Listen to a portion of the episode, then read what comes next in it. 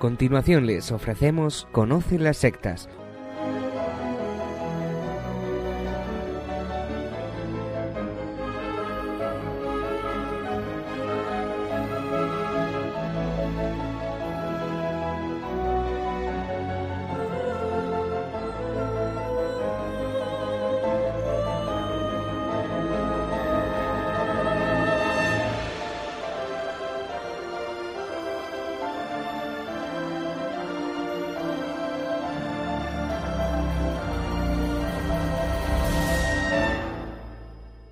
buenas tardes, queridos amigos de Radio María.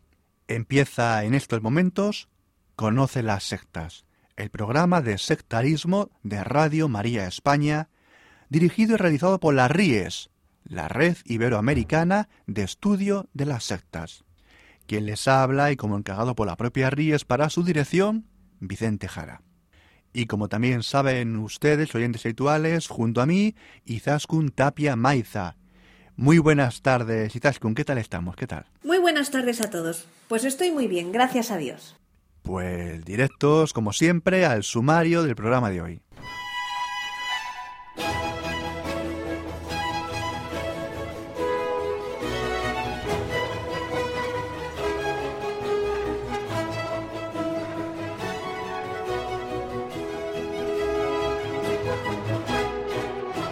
El programa de hoy hablaremos de oración y no les decimos más. Vamos a ir viendo poco a poco el tema de hoy, que les va a sorprender. Y seguiremos con las noticias sobre sectarismo a nivel mundial de la mano del sacerdote Luis Santamaría, desde la diócesis de Zamora.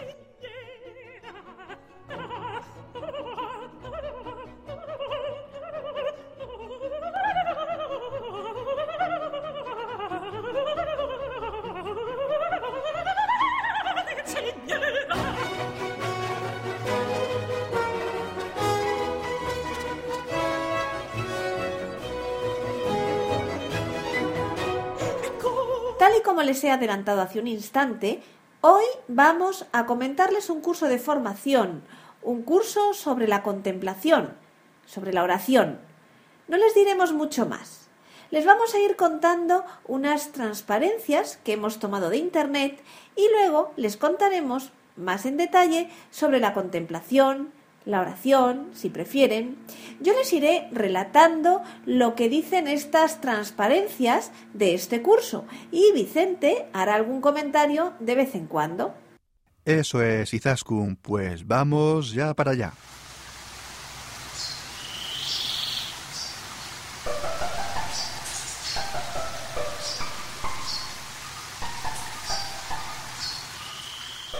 ¿Por qué la contemplación? Tomar una amplia mirada amorosa a lo real, centrar todo lo que somos y todo lo que deseamos ser en el movimiento del Espíritu de Dios.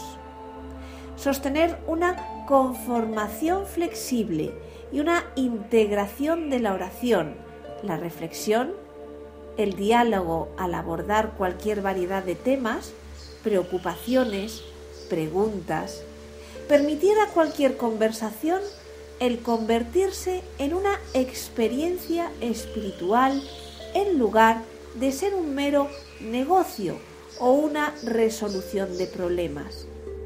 Nos ayuda a nuestras mentes y corazones en el movimiento hacia una nueva conciencia, un nuevo modo de ver, una nueva forma de ser. ¿Por qué la contemplación? Hemos escuchado, ¿verdad? Centrarnos en lo que somos. Bueno, esto es un ejercicio de psicología, de revisión personal, de análisis del comportamiento de uno, de las acciones pasadas de la vida, porque estas, al parecer, son las razones de la contemplación, o de la oración, si ustedes prefieren, en lo que hemos escuchado. ¿Sabemos realmente si estamos hablando de cristianismo? Porque podría valer también para el hinduismo, o para un musulmán, o quizás para un seguidor de la nueva era, o quizás incluso para alguien que vive dentro del paganismo, o del neopaganismo, una contemplación pagana.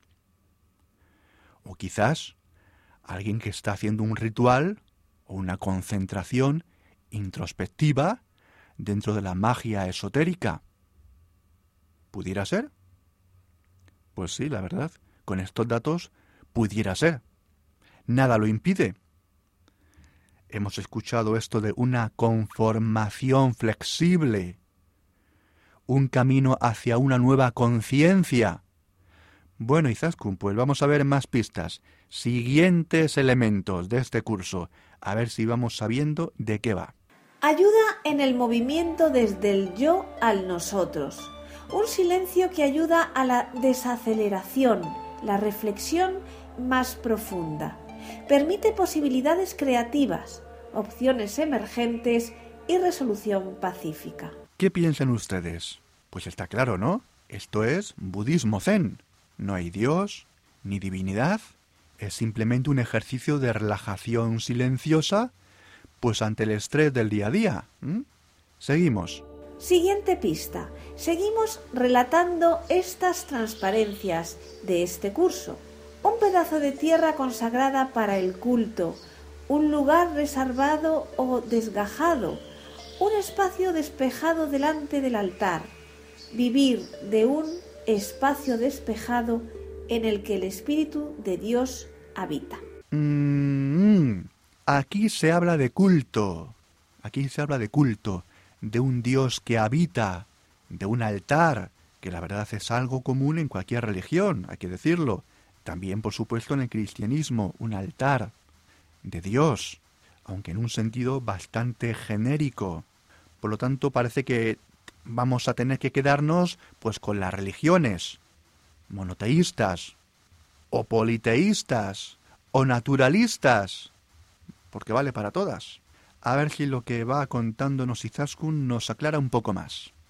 Darse cuenta de lo que es, observar, sin juicio, prestar atención, tomar tiempo y no apresurarse a sacar conclusiones, reducir la velocidad y esperar, externamente la corporalidad, el silencio externo, internamente aquietar la mente, dejar marchar los pensamientos, aquietar el corazón, escuchando a mí mismo y con los demás las situaciones. Bueno, ¿qué piensan ustedes, queridos oyentes? ¿Qué religión es esta? ¿O no es una religión? Porque volvemos a los ejercicios de interioridad, que valen tanto para un niño travieso que se mueve mucho, como los consejos pues para un jurado popular antes de tomar un veredicto. Hemos escuchado prestar atención, tomar tiempo y no apresurarse a sacar conclusiones, reducir la velocidad y esperar, externamente la corporalidad, el silencio externo, internamente aquietar la mente, dejar marchar los pensamientos, aquietar el corazón, escuchando a mí mismo y con los demás las situaciones. ¿Mm? ¿Qué es esto? ¿Qué es esto? ¿Esta contemplación o esta oración a qué religión o a qué psicología pertenece? Izaskun, seguimos.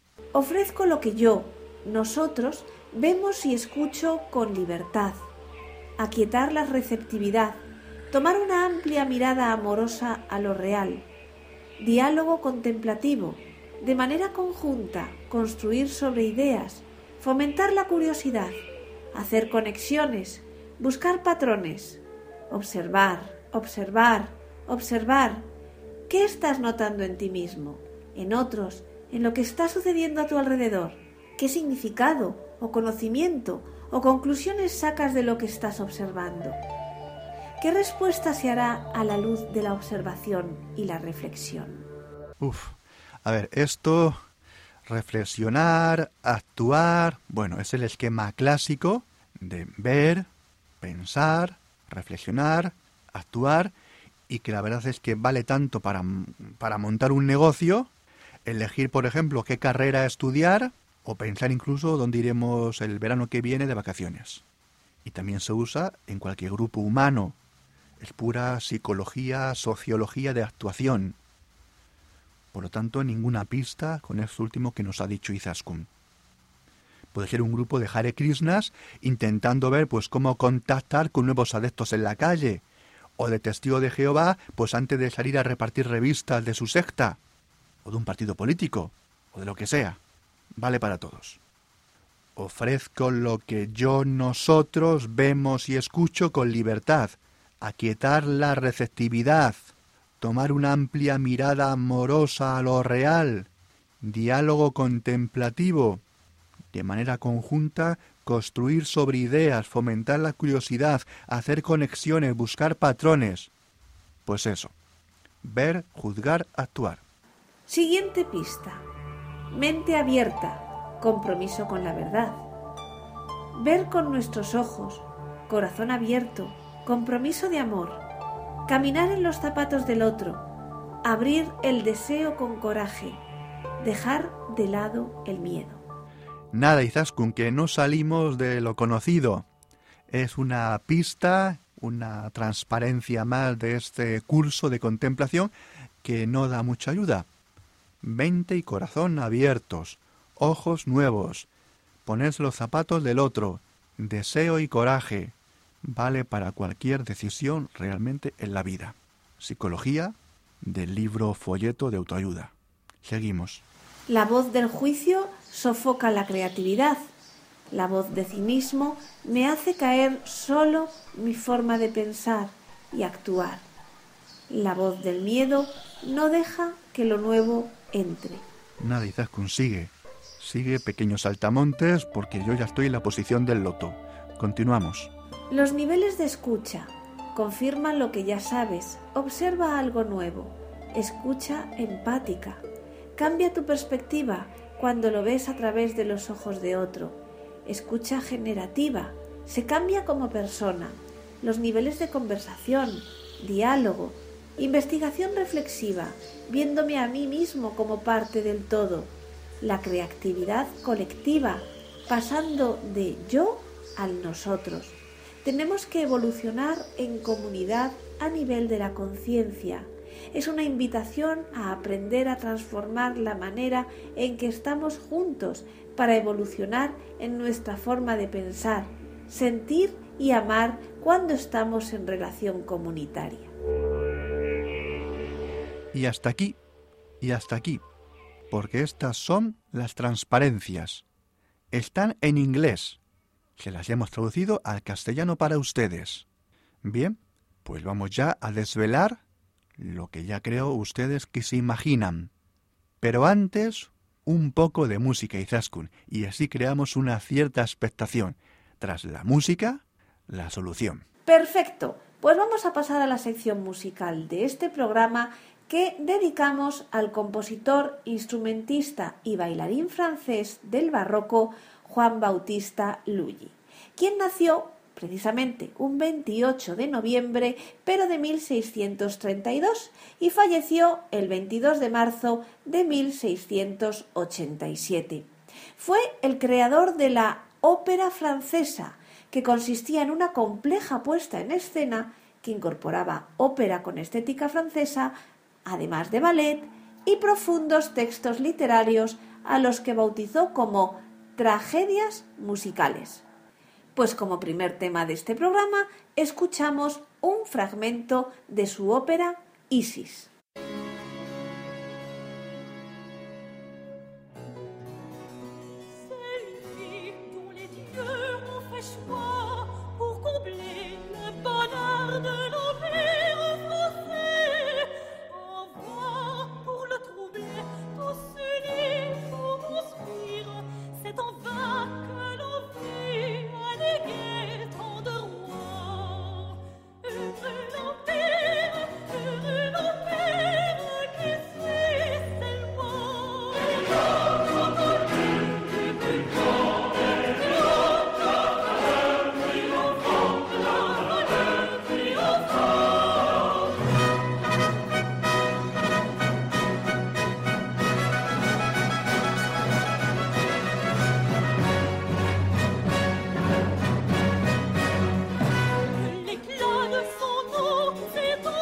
Hallelujah!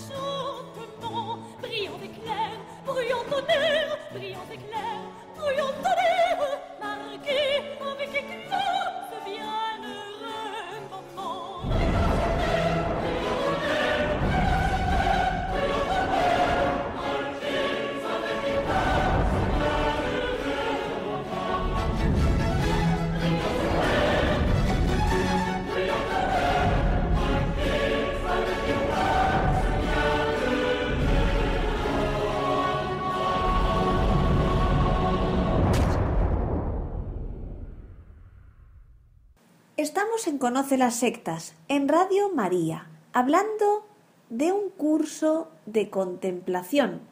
Y ahí nos hemos quedado. Toca decir a quién fue dirigido este curso y quién lo dio. Pues sí, muchos lo imaginarán, ¿verdad? Pues sí, pues sí.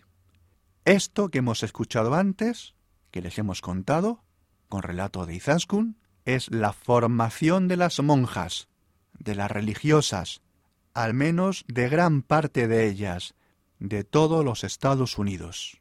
Este es el modo que tienen de entender la oración, el modo que tienen de entender la contemplación, su relación con Jesucristo, de muchísimas, muchísimas religiosas de los Estados Unidos. Un curso, unas transparencias, para ellas, hecho por ellas, donde no se habla, no se menciona Jesucristo, donde no se sabe realmente si es budismo, si es hinduismo, si es paganismo, si es adoración a la naturaleza y su sentido cósmico místico, si es nueva era o si es psicología barata de introspección.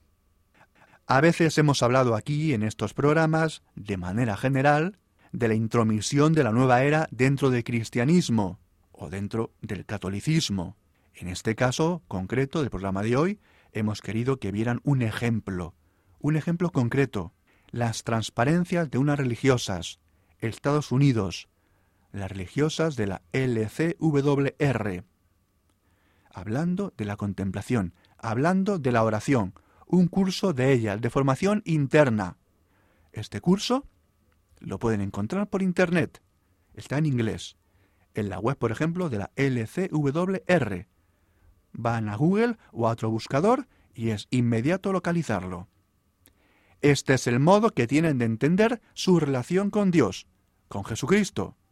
Así se alimentan espiritualmente estas hermanas, estas religiosas católicas. Recordarles que el 17 de mayo de 2014 tratamos aquí de estas religiosas de los Estados Unidos, a favor de la nueva era, en un 80%. Este programa lo pueden pedir aquí a la radio, o bien descargarlo de nuestra página web. Fue el día 17 de mayo de 2014. Eso es, eso es. Allí tratamos de cómo la LCWR, que realmente significa la Leadership Conference of Women Religious, o Conferencia de Superioras Religiosas de los Estados Unidos, que es esta agrupación que decimos de religiosas católicas mujeres superioras de congregaciones de todos los Estados Unidos, con algo más de 1.400 miembros superioras, que representan algo más del 80% de toda la vida religiosa femenina de los Estados Unidos. Pues esto realmente, y con este ejemplo que puede ilustrarles a todos ustedes, es un auténtico tentáculo de la nueva era dentro de la misma Iglesia Católica Americana. Y esta LCWR, con asesores como la autora de la nueva era, Bárbara Marx Hubbard, que hablamos en este programa, que ha comentado Izaskun, promotora estatal Bárbara Marx Hubbard, promotora de ideas como la evolución consciente. Escuchen por favor este programa, escuchen por favor el programa del 17 de mayo del año 2014 y serán idea de lo que es esto, pues esa mujer es una de las asesoras del pensamiento de estas superioras religiosas. Creo, Vicente, que escuchando el modo como entienden la oración, se pueden hacer una idea clara. Es que es eso, es que es eso. Es pura New Age, es pura nueva era. En este curso que les hemos relatado, jamás se habla de oración cristiana. Jamás se habla de hablar con Jesucristo jamás se habla, se menciona jamás de tratar con la Virgen María, de entablar comunicación, oración, trato con Dios Padre, con Dios Hijo, con Dios Espíritu Santo. No hay oraciones que son las que encontramos en las formulaciones bíblicas. No hay salmos, no hay textos del Evangelio, no hay nada parecido a lo que Jesucristo nos pidió. Cuando recéis vosotros decir, Padre nuestro que estás en los cielos, ¿verdad? Y esto, que es la oración del Padre nuestro, que Jesús nos contó cómo orar al Padre, esto se puede desarrollar y explicar y recrear desde la palabra de Dios, desde los profetas del Antiguo Testamento, desde los salmos bíblicos, con otros textos evangélicos, con momentos de la vida de Jesucristo, o de los santos, o de místicos cristianos, como Santa Teresa de Jesús, o Santa Catalina de Siena, o San Juan de la Cruz. No hay nada de esto, no hay nada de esto. En el año 1989, en el año 1989, el entonces cardenal Joseph Ratzinger publicó la Carta a los Obispos de la Iglesia Católica sobre algunos aspectos de la meditación cristiana. Repito, 1989. Ratzinger, cardenal, Carta a los Obispos de la Iglesia Católica sobre algunos aspectos de la meditación cristiana. Pues esto lo tratamos también en otro programa pasado, el del 7 de mayo del año 2011. Repetimos, pidan por favor este programa, 7 de mayo del año 2011. Allí se decía, entre otras cosas, lo siguiente que vamos a contarles. Un texto todo, totalmente excelente y que debería explicarse en catequesis de confirmación a todos los muchachos. Tendría que ser obligatorio en confirmación, ya a los chicos ya más adultos, adolescentes. Allí se, dice lo siguiente. En primer lugar, una premisa imprescindible. La oración cristiana está siempre determinada por la estructura de la fe cristiana, en la que resplandece la verdad misma de Dios y de la criatura. Por eso se configura propiamente hablando como un diálogo personal, íntimo y profundo entre el hombre y Dios, la oración cristiana expresa, pues, la comunión de las criaturas redimidas con la vida íntima de las personas trinitarias. En esta comunión, que se funda en el bautismo y en la Eucaristía, fuente y culmen de la vida de la Iglesia, se encuentra contenida una actitud de conversión, un éxodo del yo del hombre hacia el tú de Dios. La oración cristiana es siempre auténticamente personal, individual y al mismo tiempo comunitaria.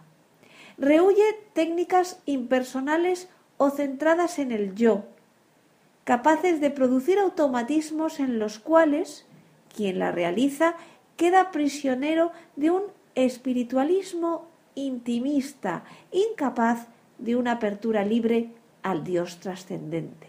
Está bien claro, está bien claro. Dios creador y la criatura. Diálogo con Dios de la criatura, la Trinidad, el Padre, el Hijo, el Espíritu Santo. No un Dios vaporoso o energético, ni un panteísmo en la naturaleza. Hemos escuchado bautismo, Eucaristía, la misa como fuente y culmen de la vida eclesial. Ha mencionado la conversión, por lo tanto el sacramento de la confesión, la conversión, el cambio de vida, un éxodo hacia Dios, oración personal, individual y también en la comunidad eclesial, rehuyendo técnicas impersonales o autocentradas, de psicologías autocentradas, espiritualismos intimistas, Vamos, vamos. Todo lo que no hacen estas religiosas de los Estados Unidos. Todo lo que no hacen. Y cuidado, y cuidado, que estos modos, estos modos incorrectos, van en avance. Y no solamente en los Estados Unidos. En muchos colegios de religiosos, de religiosas, de frailes, en parroquias. Cuidado, cuidado a ver si los sacerdotes, los obispos, los seminaristas y los colegios religiosos de la Iglesia ponen en práctica la oración cristiana y se dejan de todos estos libritos de autoayuda de nueva era, Porque si encima, por ejemplo, chicas jóvenes que tengan vocación religiosa, que sienten que Dios les llama, si resulta que van a congregaciones religiosas de los Estados Unidos, viéndolo visto, viéndolo visto, ya pueden hacerse ustedes idea de cómo van a acabar. Hechas papilla. Cristianas, por supuesto que no. Porque si no rezas, si no tratas con Dios al modo cristiano, no eres cristiano. No puedes serlo si no rezas, si no hablas con Dios al modo cristiano. No puedes ser cristiano, aunque seas carmelita o franciscana o jesuita o dominica. Y nombres las congregaciones porque ellas también pertenecen a la LCWR americana, que hacen oración de la nueva era, oración que no es cristiana. Es su modo de entender la oración, la contemplación, totalmente nueva era, totalmente. Pues esto es un ejemplo del avance, de la introducción de la nueva era dentro de la Iglesia. Y no en cualquier sitio, sino en su mismo corazón. Porque la vida religiosa es el corazón de la Iglesia. Los religiosos, dentro de la Iglesia, representan su corazón. La misma Iglesia entiende a los consagrados, a las consagradas, a la vida religiosa, como el corazón de la misma Iglesia. Pues toma ya, Estados Unidos las consagradas, mayoritariamente los Estados Unidos, el corazón americano de la Iglesia, está así. Imagínense cómo andan. Peligro de muerte. Peligro de muerte con este corazón tan enfermo. Bueno, pues ya acabando, decir también que en el programa del 17 de mayo del año 2014 hablamos de algunas cosas más, hablamos de qué hacían o no hacían los obispos americanos ante esto, del Vaticano, del cardenal Gerhard Müller, y como el 20% restante de las religiosas superioras de Estados Unidos, pues tuvieron que marcharse, tuvieron que marcharse de esta congregación, de esta asociación, de esta agrupación, viendo la deriva absolutamente herética que tomaba. Eso lo contamos en este programa del año 2014. Y tuvieron que formar otra agrupación, otro Council of Major Superiors of Women Religious, la C MSWR, que verdaderamente es un 20%, pero fiel a la Iglesia de Jesucristo, fiel a la Iglesia de Jesucristo, que cuando rezan dicen Jesucristo, Virgen María, Dios Padre, Dios Hijo, Dios Espíritu Santo. No dicen me estoy conformando de manera flexible en mi mente y en mi corazón en un movimiento hacia una nueva conciencia no dicen creatividad reflexiva, mente abierta, o tenemos que evolucionar como comunidad hacia otro nivel de conciencia. No dicen eso, que es lo que antes hemos escuchado. Un 20% que gracias a Dios tiene vocaciones, porque el otro 80% que se han ido a la, a la herejía, realmente, y así que decirlo, con rotundidad, con claridad, porque eso es, no tienen a nadie una media de edad muy elevada, religiosas muy mayores, con nadie que va a sus congregaciones. Porque ¿para qué van a ir? ¿Para qué van a ir a estos sitios? ¿A qué? A ponerse los zapatos de otro, pero ¿qué me está usted contando? ¿A hacer silencio ante el tráfico, ante la vida y las prisas? Si no hay Dios, si no hay nada, a lo más un altar, vacío, no hay nadie, mirar una pared, silencio, ¿Pero quién va a querer eso? ¿O tenemos que evolucionar como comunidad hacia otro nivel de conciencia? No tienen vocaciones.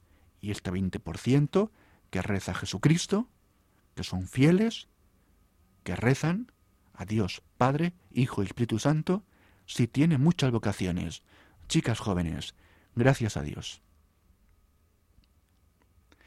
Pues queridos amigos, Escuchen estos dos programas que les hemos mencionado para hacerse una idea de todo lo que aquí hemos dicho en el día de hoy. Repetimos, 17 de mayo del año 2014 y 7 de mayo del año 2011, sobre la carta este último del cardenal entonces cardenal Ratzinger a los obispos sobre el modo correcto de hacer oración cristiana, que es el modo como rezaba Madre Teresa de Calcuta o el cura de Ars pues esto es lo mismo que yo quiero para mí y para ustedes. Pues aquí lo dejamos. Vamos a escuchar otro tema de Juan Bautista Lully, en concreto, La Chacona del Amor.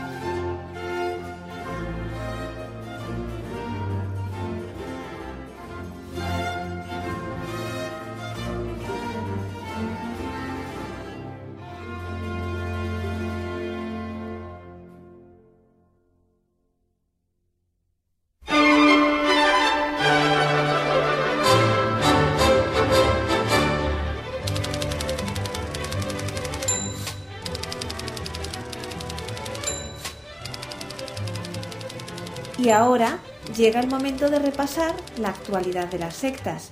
Como siempre, nos trae las noticias el padre Luis Santamaría. Buenas noches, padre Luis. Buenas noches, Izaskun, y un saludo a todos los que nos escuchan. Las noticias más destacadas de hoy tienen que ver con la Iglesia de la Cienciología. Empezando por orden cronológico, nos vamos hasta Rusia, donde un tribunal ha ordenado a la Cienciología que se disuelva. El Tribunal Urbano de Moscú ha prohibido la Iglesia de la Cienciología al considerar que viola la ley sobre libertad religiosa.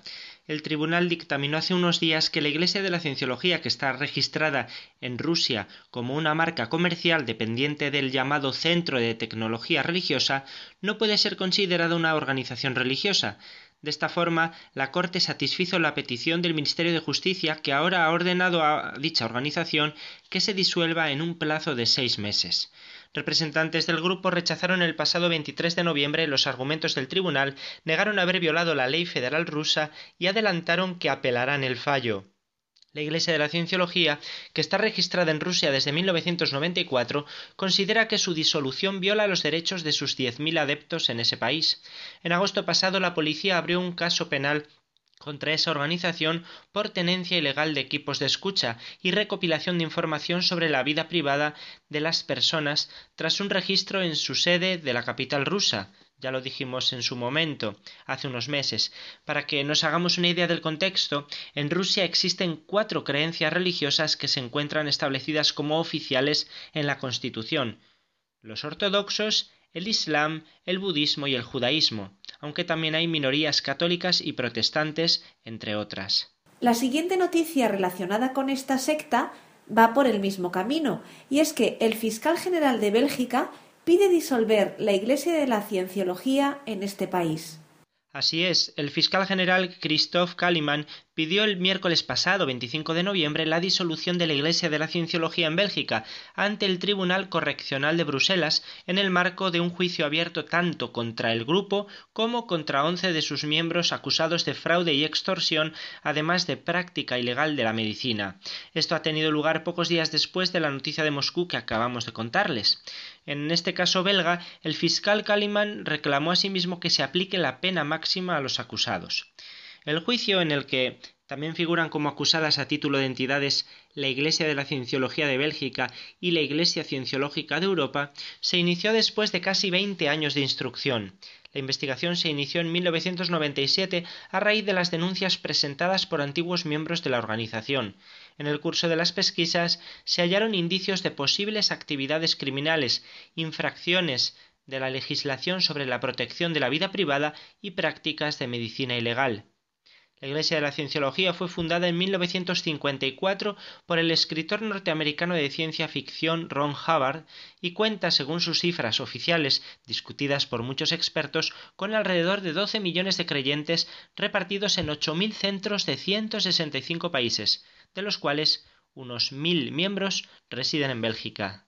Cambiamos de continente y de secta, pero continuamos en los tribunales. En los Estados Unidos juzgan a un líder del centro de Cábala por acoso sexual. Yehuda Berg, exdirector ejecutivo del Kabbalah Center, es acusado por una multimillonaria demanda de acoso sexual y ha testificado en el juicio civil que se puso en marcha en Los Ángeles. Berg, que tiene 43 años, hijo del fundador del centro, es acusado de empujar al consumo de alcohol y drogas a una seguidora antes de acosarla sexualmente. Según informa el medio israelí Aurora, en su testimonio ante la Corte Suprema de Los Ángeles, Berg admitió que ofreció alcohol y analgésico Vicodin a la demandante, Jenna Scalchetti, y le tocó su pierna, pero insistió en que la dejó sola cuando ella lo rechazó. La razón por la que le daba el Vicodin es porque tenía cálculos renales, dijo Berg, que está casado. La razón por la que le di un trago es porque ella iba a venir a tomar una copa, testificó, y agregó que no recordaba haberla intimidado. Scacchetti, que busca demandarlo por decenas de millones de dólares en daños y perjuicios, tanto a Berg como al Kabbalah Center, testificó que Berg le dio el alcohol y las píldoras tan pronto como estuvieron solos y que al tocar sus piernas trató de agarrarla y no me dejaba irme, dice. Berg luego amenazó con matarla si, contaba a alguien lo que le había sucedido, dijo Scacchetti, y señaló que antes del incidente había considerado a Berg como un maestro espiritual. Realmente pensé, declaró, que este tipo era capaz de sanarme de alguna manera y él estaba totalmente tratando de aprovecharse de mí.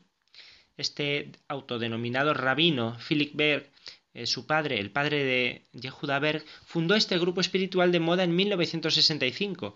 El Kabbalah Center, supuestamente sin fines de lucro, ha sido objeto de numerosas demandas en los últimos años. La mayoría de sus seguidores no son judíos y tiene 50 sucursales en todo el mundo. Los críticos en el mundo judío han acusado desde hace tiempo al centro de distorsionar y tergiversar las tradiciones judías. Nos encontramos justamente ante una secta de tipo New Age, de tipo esotérico. Como hace tiempo que no hablábamos de la cábala en el programa, ¿nos podrías resumir a grandes rasgos, Padre Luis, en qué consiste esta doctrina o este grupo? Eso ya nos lo contó Vicente, Vicente Jara, a quien conoce las sectas en el año 2009.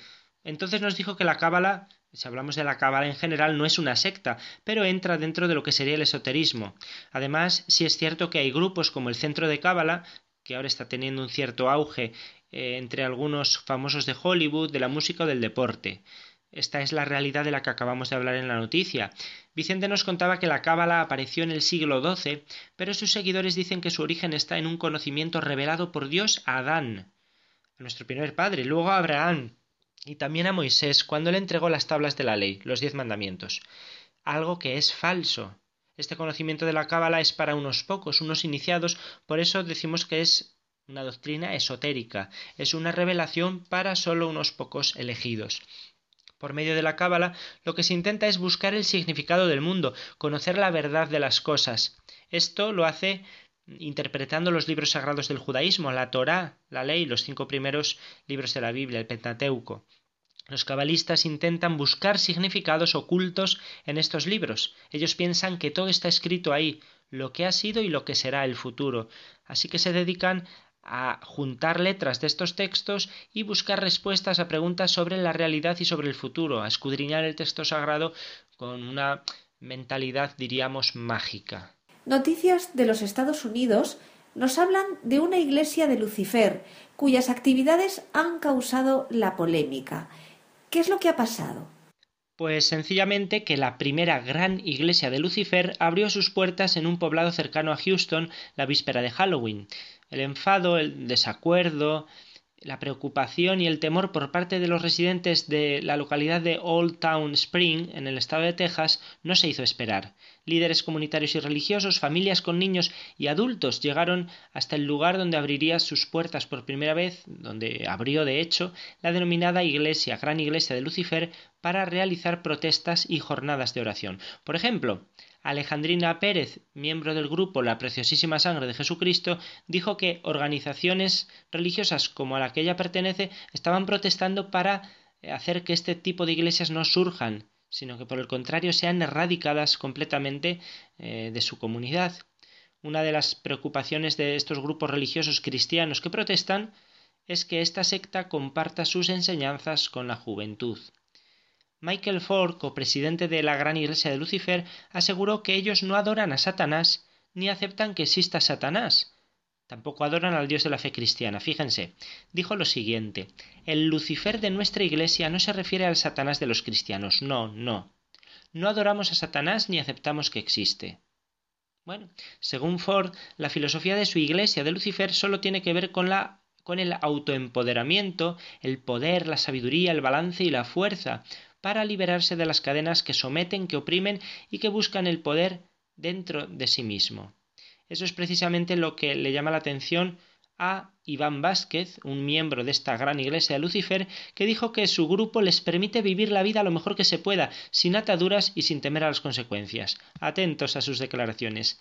Nos da poder para vivir nuestra vida y hacer lo que queramos hacer sin temor a las consecuencias, algo diferente a la religión que te dice que no puedes hacer esto o lo otro.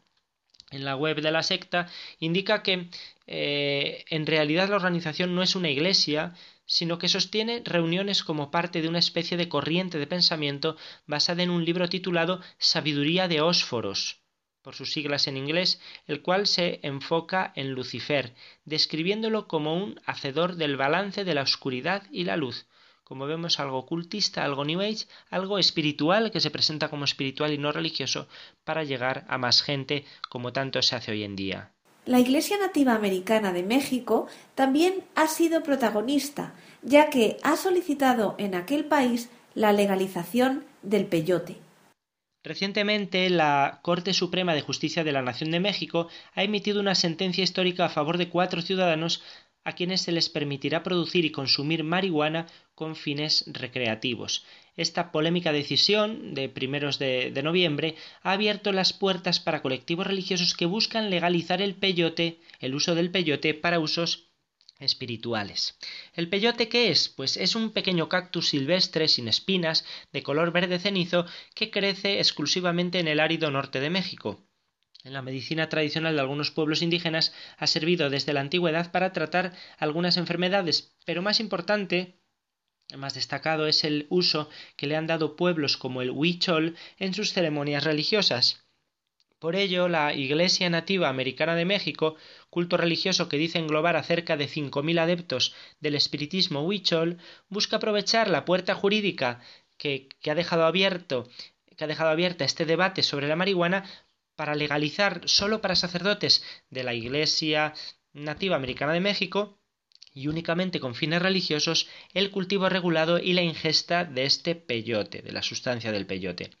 La Iglesia Nativa Americana de México, aunque ejerce como organización de culto, no cuenta con el reconocimiento de la Secretaría de Gobernación, por no reunir todos los requisitos que exige la ley de asociaciones religiosas vigente en México. Entonces, no está legalizada como confesión religiosa.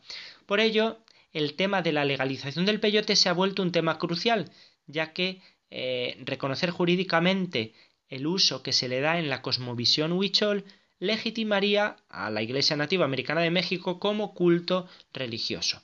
Ahora mismo las prácticas huicholes con peyote están penadas por la ley, por lo que su legalización permitiría proteger a sus practicantes de los cargos de narcotráfico por manipular dicha planta ilegalmente, además de otorgarles garantías de respeto a sus prácticas religiosas.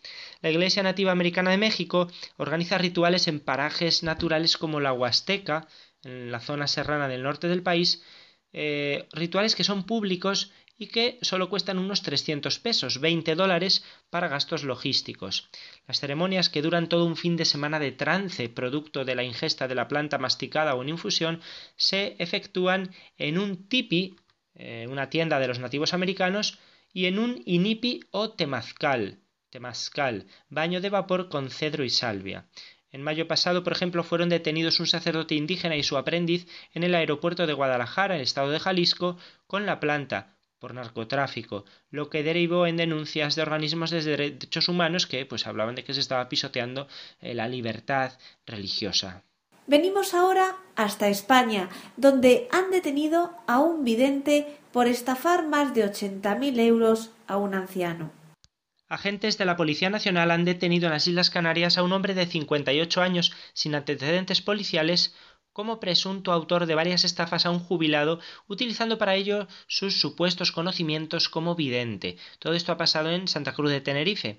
La investigación se inició tras la denuncia presentada en comisaría por parte de un hombre de 65 años que manifestaba haber sido víctima de un engaño por parte de un pretendido vidente, el cual se apoderó de un total de 80.000 euros que había recibido la víctima de una herencia. Tras llevar a cabo las primeras investigaciones, se comprobó cómo el adivino, con el fin de acabar con la mala suerte de la víctima, requería en diversas consultas en las que realizaba sacrificios de animales que se le facilitase dinero para bendecirlo. La víctima, deseoso de tener buena suerte, le, facilitaba el dinero al vidente empaquetado en varios sobres. Posteriormente, el vidente le devolvía los paquetes con papeles en su interior, apoderándose del dinero. La víctima no se percató de ello, ya que el vidente le pedía que los guardara sin abrirlos para no romper su bendición. Los investigadores establecieron un dispositivo en el aeropuerto de Tenerife Sur, localizando al supuesto vidente al desembarcar de un vuelo procedente de Francia con la intención de hacerse con una nueva cantidad de dinero de la víctima. En el momento de su detención se le intervinieron varios sobres con servilletas en su interior, servilletas con las que sustituía el dinero para engañar a la víctima. Instruido el correspondiente atestado eh, policial, el detenido fue puesto a disposición de la autoridad judicial competente, quien decretó su puesta en libertad con cargos. La investigación fue llevada a cabo por el Grupo de Delincuencia Económica de la Brigada Policial de, eh, de Policía Judicial de Santa Cruz de Tenerife. Pues estas han sido las noticias destacadas de la quincena. Hasta el próximo programa, Padre Luis, y muchas gracias por tu trabajo. Gracias a ti, Zaskun, y a Vicente y a toda la gente de Radio María. Hasta dentro de 15 días, si Dios quiere, y bueno, feliz año nuevo, que estamos en el asiento ya. El último tema de Juan Bautista Luggi que vamos a escuchar hoy se titula Fanfarrias para el carrusel.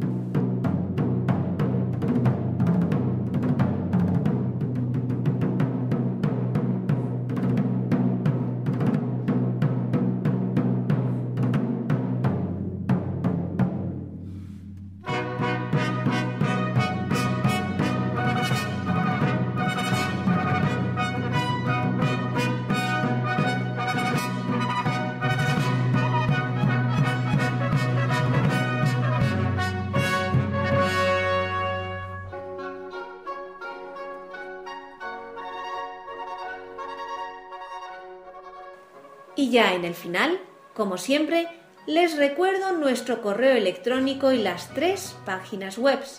El correo electrónico es conoce las sectas La web de la RIES, la Red Iberoamericana de Estudio de las Sectas, es www.ries-medio-sectas.tk, donde podrán suscribirse al boletín semanal de manera gratuita. La dirección del blog de las Ries es www.info-ries.blogspot.com. También pueden leernos dentro del portal de noticias religiosas de Infocatólica, cuya web es www.infocatólica.com. Si alguno de ustedes, queridos radioyentes, desea alguno de los programas de Conoce las Sectas, para ustedes mismos, para un familiar, para un amigo, como un regalo, ante alguna necesidad por alguno de los temas aquí tratados o por la razón que sea, pueden llamarnos al teléfono 902 500 518. Lo repito, 902 500 518. Muchas gracias, buenas tardes de parte de todo el equipo, que está compuesto por Vicente Jara, Luis Santamaría y quien les habla, Izaskun Tapia Maiza. Hasta dentro de dos semanas, si Dios quiere.